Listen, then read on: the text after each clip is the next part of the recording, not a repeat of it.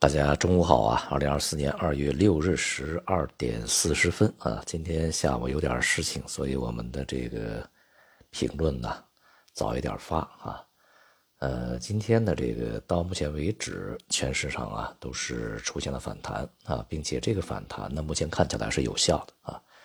昨天的这个盘中的下跌清掉了非常多的这种杠杆资金，杠杆盘啊止损的相当大。像这个两市融资余额啊，前天呢大概是一千呃一万四千六百亿不到啊，就是接近一万四千六百亿，而到昨天呢已经是下降到了一万四千两百亿左右啊，那么也就是说一天就掉了四百亿下来。除此之外呢，势必还会有其他的被强平的啊，比如说质押呀，比如说什么场外的一些杠杆啊，或者是其他的啊一些杠杆被强平止损这个动作呢，使得市场在短期里面啊。那么前期呢，积聚的非常多的多头啊，这个被彻底的清除掉啊。像昨天那个呃，我们说收盘的时候啊，有三千多只个股，它是跌幅超过了百分之九啊。其实呢，在盘中啊，啊，我看到呢，其实有四千六百多只啊，这个个股呢，一度是跌幅都是超过百分之九的。全市场总共才有五千一百多只啊，所以这个可想而知昨天的杀伤力有多大啊。那么这是一方面，就是市场本身的一个清除动作；另外一方面呢，这个相关部门啊，也在近一段时间呀，也去采取各种各样的方式啊，来去这个减轻或者是叫停这样的一个多杀多的，呃，市场绞肉机的这种状态啊。那么一个呢，就是通知券商啊，就是能不去强平的就不强平啊，暂时不要强平。这个与呃这个两千一五年股灾的时候采取的方式是一样啊。但是这里面，恐怕就有个后遗症，就是万一未来呢，就是呃出现极端风险，导致券商亏损，这个事儿怎么办啊？其实还是应该有一个后续的安排。但至少呢，就是呃延缓强平这个动作，就不会使得我们昨天所讲的啊，上来就是跌停板啊，然后这个卖出这种这个事情出现太多啊。那么第二个呢，就是叫停了这个量化私募啊近一段时间的这个卖出的交易啊。俗称就是拔网线啊，先通知你不要卖，然后呢，这个你卖呢你也卖不掉啊，针对你的交易是不是不执行的？那么第三个呢是呃叫停了这个券商境外的收益权互换啊，就是它可以呃变相的是一些这个规模比较大的个人投资者以及机构啊投资者呢通过这样的一个产品啊去投资于境外的一些这个标的资产，比如说美股的 ETF、日股 ETF 啊。那么第四个呢，就是呃，明令要求券商啊，加强对于客户交易的行为管理，严禁啊，向利用融券实施日内回转交易的这个投资提供融券啊，就是那种这个日内量化交易嘛。那么可以说呢，以上这些措施啊，都是在技术层面啊，去遏制啊整个市场被动的抛压啊这样的一些手段啊。之所以啊，我讲这是被动抛压啊，其实是在当前这个水平啊，很多投资者其实也不再割肉，不再卖出啊。那么这些卖出的呢，反而是被迫的呃，因为到了止损线嘛。所以呢，相关的这些措施，啊，在技术层面是很起作用的啊。那么除了这些以外呢，那就是开始抓人啊。昨天晚上呢，这个大家应该呃看到了证监会啊所。发布的那个严惩恶意做空的那几个案例啊，主要是三个嘛。新闻标题啊，以及这个证监会的表达呢是相当严厉的，主要是针对恶意做空啊。这个标题是严惩操纵市场恶意做空啊，切实维护市场稳定运行，并且呢，证监会说啊，运用多维技术手段收集市场情报，会同公安部门开展联合研判，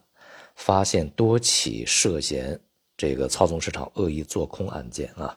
那么在公布的这个三个案例里面呢，我个人的看法啊，这个前两个如果把它定性为恶意做空的话，好像是不妥的啊，因为这些这个案例呢都是通过这个拉高个别的股价，然后呢在高位去卖出赚钱的啊，所以呢，如果把它定性为恶意做空的话啊，应该首先把它定义为。这个恶性做多啊，恶意做多才对啊，所以这个似乎不大妥当啊。那么只有第三个呢，这个与做空啊，呃是比较贴合的，也就是它是在股指期货里面利用资金优势制造假象，然后呢这个诱骗投资者，并借机卖出啊，获利四千余万元。这个其实它本身啊，在这个诱骗的时候，它也是啊以大的这种多单啊，就是买单来去诱骗的。然后投资者呢，这个去跟风，他呢又迅速去撤单，是吧？撤单同时呢，这个投资者追买嘛，价格比较高，然后他就从高位卖，其实是这么一个这个操作方法啊。这种方法呢也非常的常见，无论是在牛市里面还是在熊市里面都是非常常见的啊，是非常惯用的操作手法。其实三个都一样啊，都是非常惯用常见的。所以呢，我们把它定性为这个操纵市场啊，操纵股价。似乎是更准确的啊，从里面找出恶意做空啊，好像是非常勉强的。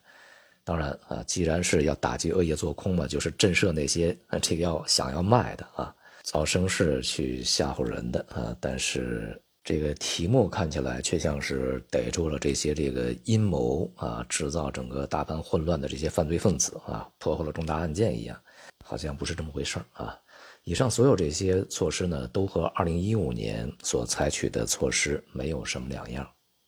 呃，就连顺序都是大体相似的啊。而我们国家的这个股市呢，在没有出现系统性的金融风险的时候，就发生了如此大的一些波动，那么它与你日常的监管啊和股市自身的机制有很大的关系。那么所有上面这些案例啊，在平常都发生，比如说去年啊，整个市场里面爆炒龙飞凤舞啊。那么这个特朗普获胜的时候，然后整个 A 股爆炒这个有川的、有普的啊，这样的一些这个个股，那么这些不就是恶意炒作、操纵市场吗？啊，监管在那个时候为什么不去出来去制止或者是抓人呢？好像什么反应都没有啊。因此呢，它是否意味着你监管的日常工作就没有做好啊？而恶意做空呢，大家都看过《繁花》，就像这个强总啊，不计成本啊去打压股价。他那么首要目的不是赚钱啊，首要目的是逼死阿宝啊，就是把这个让宝总死啊，这是他的目的啊，这叫做恶意做空。两千一五年的时候也抓了很多人啊，很多人进去非常长的时间，甚至都有的是接近一年的，到最后还不是都出来了，什么事都没有啊，抓来抓去也就抓了一个这个操纵市场、内幕交易的徐翔嘛。因此呢，就是监管应该是日常化、常态化啊。不要等到出了事儿了，然后再手忙脚乱的这个东打西撞啊。那么当然，这个 A 股下跌的最根本、最核心的这个问题原因啊，仍然是对于经济前景的一个呃预期啊，以及信心的一个问题啊。好，由于这个一系列的技术上的措施啊，这个以及呢国家队在当前水平呢。开始再度的啊，持续大规模这个进入一些 ETF。更为重要的是呢，当前这些水平啊，我们在前面说了很多次啊，它就是市场会出现反弹的啊，非常这个重要的啊一些这个技术关卡啊，当前的水平承接呢，也是大概率啊会去涌现的。所以呢，从昨天啊开始的反弹呢，预计啊是这个至少是中短期的反弹已经基本上确立啊。那么春节之前，大盘再无节制下跌的可能性几乎已经没有了。那么接下来的一段时间里面，可能会有数周的这个市场反弹出现啊。但是呢，上方的空间啊，或许不会特别大。一方面呢，来自于一月下旬的一些这个位置，也就是第一次国家队入市干预的啊，这个就是那个位置啊，反弹高点已经构成压力啊。从较长的时间来看呢，这个反弹能够去升越年初这个位置的可能性并不大，但至少啊，它会是一个反弹。这也是为什么呀，在这个一月底，尤其是进入进入二月份以来啊，我个人呢不断呼吁大家不要再割肉了，没有任何意义啊。反弹随时会出现的，大底也离目前的水平并不太遥远啊。虽然我们还需要时间去等大底啊，但是呢，你现在割，那恐怕就是割在了脚底板啊。昨天的这个交易就特别典型，除了那些被动割肉的，恐怕有非常多的人是主动割肉的。呃，毕竟嘛，四千六百多只个股，这个跌，呃，就是跌停或者是准跌停，百分之九以上的跌幅嘛，这种状态恐怕会吓坏非常多的人的。但正是这种这个人们最为绝望啊，市场波动最大、最为凶险、看似最为惨惨烈的时候啊，其实才是酝酿着非常好的机会的时候啊。当然，昨天我们在上午啊，包括我自己，包括我的一些朋友，我们是在安排啊，这个如何去抄底啊，去博一个还像点样的反弹吧啊，这样的一个策略。不过呢，由于短时间啊，这个市场反弹的幅度已经比较大，那么所以呢，接下来的行情，一方面啊，这个板块个股可能轮动就会比较快了啊，你未必追的那个就一定会表现好。那么另外一方面呢？上涨的空间啊，也会越来越被压缩啊，因此啊，这个对于大多数人而言啊，这一轮反弹参不参与啊，其实不是说特别的重要。市场在未来仍然会继续反复再度啊，去这个测试低档啊，去确认底部啊，甚至呢，这个可能比现在